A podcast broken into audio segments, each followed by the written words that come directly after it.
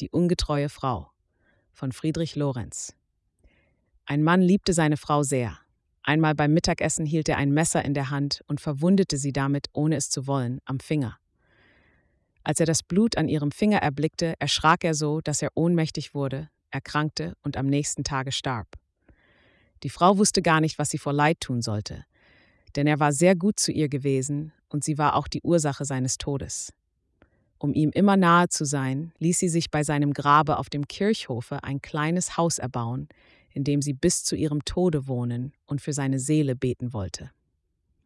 Einmal erhängte sich auf dem Kirchhofe ein Mensch, und die Leute mussten ihn bis zum Eintreffen der Kommission bewachen. In der Nacht war es sehr kalt, und der junge Bursch, der den Erhängten bewachen sollte, fror sehr. Um sich zu erwärmen, ging er in das Haus, in dem die Frau wohnte.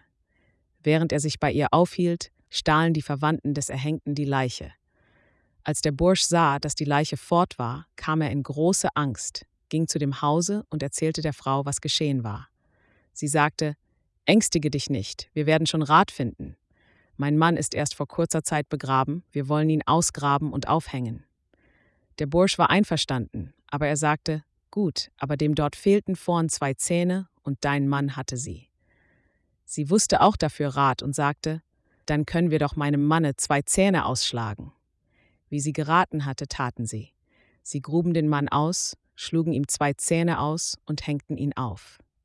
Als alles glückte, wollte die Frau, dass der Bursch sich mit ihr verheiratete.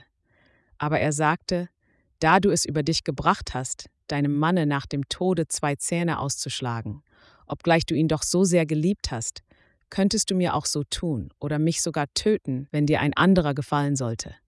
So heiratete er sie nicht, denn er hatte sich überzeugt, dass sie ihrem Manne untreu war.